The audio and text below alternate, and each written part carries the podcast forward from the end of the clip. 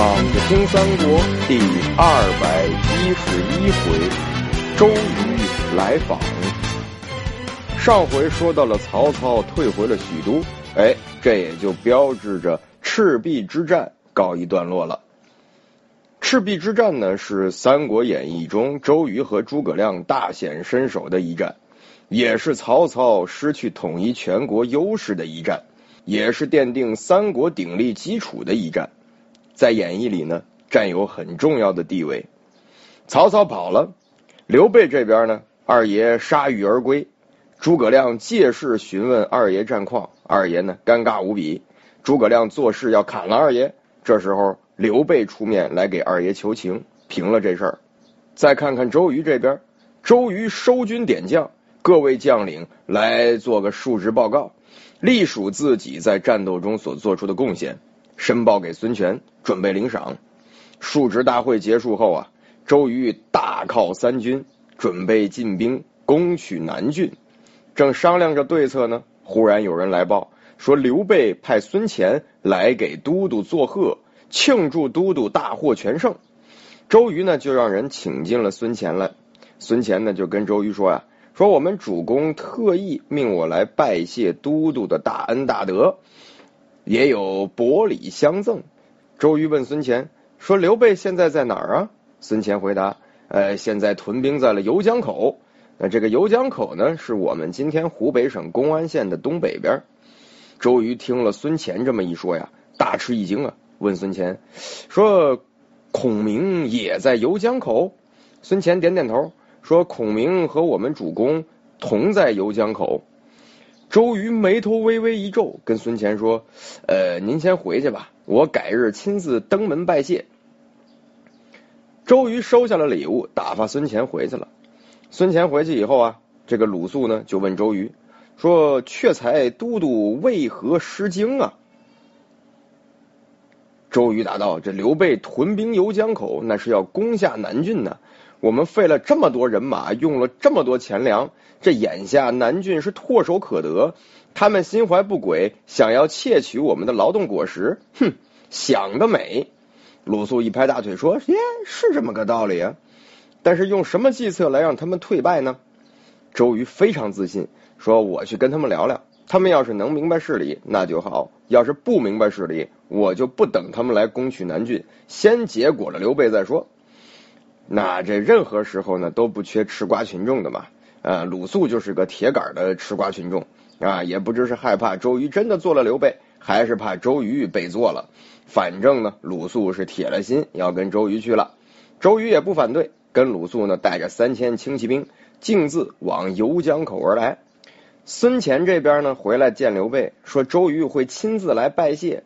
刘备就问诸葛亮说：“这是什么意思？”诸葛亮笑了笑说：“呀。”他可不是为了谢谢咱们给他送去的那些小礼物，他是为南郡的事情而来的。刘备说呀，那如果他带着兵来，我们怎么应付？啊诸葛亮贴着刘备的耳朵说：“我们如此如此，是怎般怎般。”刘备若有所思的点头称是，随即呢安排游江口摆开战船，岸上排好军马。有人来报说，周瑜、鲁肃带着兵来了。诸葛亮呢，就派赵云带着几个骑兵来迎接周瑜。周瑜一看，嚯，这路上水上军事雄壮，心里头稍微有些忐忑了。来到了营门外边，刘备与诸葛亮把周瑜迎入帐中，各自嘘寒问暖了一番，就摆下了酒席来款待周鲁二人。刘备举杯为赤壁鏖兵之事呢，感谢周瑜。周瑜也是把盏回敬。酒过三巡，菜过五味。周瑜问刘备：“豫州疑兵在此，是要去夺取南郡吗？”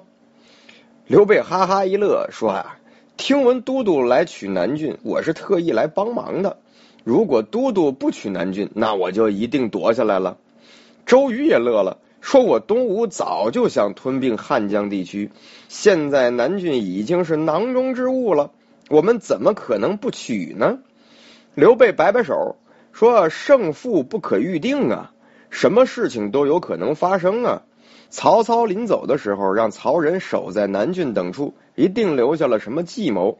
再加上曹仁是勇不可挡，恐怕都督没有那么容易拿下南郡吧。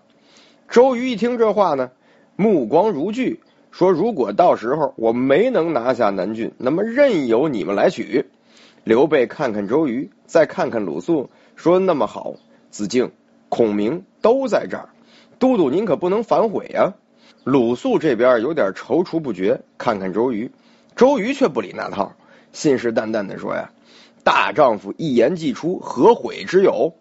诸葛亮一看，哎，时候差不多了，说：“都督这句话说的可是太公道了。”转头呢，又跟刘备说：“先让东吴去取吧，如果他们攻不下来，我们再去，有何不可呢？”周瑜脸上挂着笑，但是眼睛里却燃起了一团火。起身与鲁肃告别了刘备、诸葛亮，上马回去了。眼看周瑜走了，刘备不解的问诸葛亮说：“刚才先生让我这么跟周瑜说，我说是说了，但是辗转寻思，我觉得不合理呀。我们现在连一个安身立命之所都没有。”想要得到南郡来暂且容身，如果让周瑜先取了，那我们去哪儿呢？诸葛亮一听刘备问出这话来，是哈哈大笑，说呀：“当初我劝您夺取荆州的时候，您就是不听我的。现在您想要了？”刘备说：“之前荆州是刘景升的地盘，我当然不忍心去抢了。现在荆州成了曹操的地盘，我理当取之啊。”诸葛亮双眼微闭，意思是我也就跟您开个玩笑，跟刘备说呀：“主公不必担忧，尽管让周瑜去厮杀，我迟早让您在南郡城中高坐。”刘备一拍脑门说：“关键是咱怎么做呢？”诸葛亮笑笑，跟刘备说：“如此如此，怎般怎般。”那故事将如何发展呢？我们下回接着聊。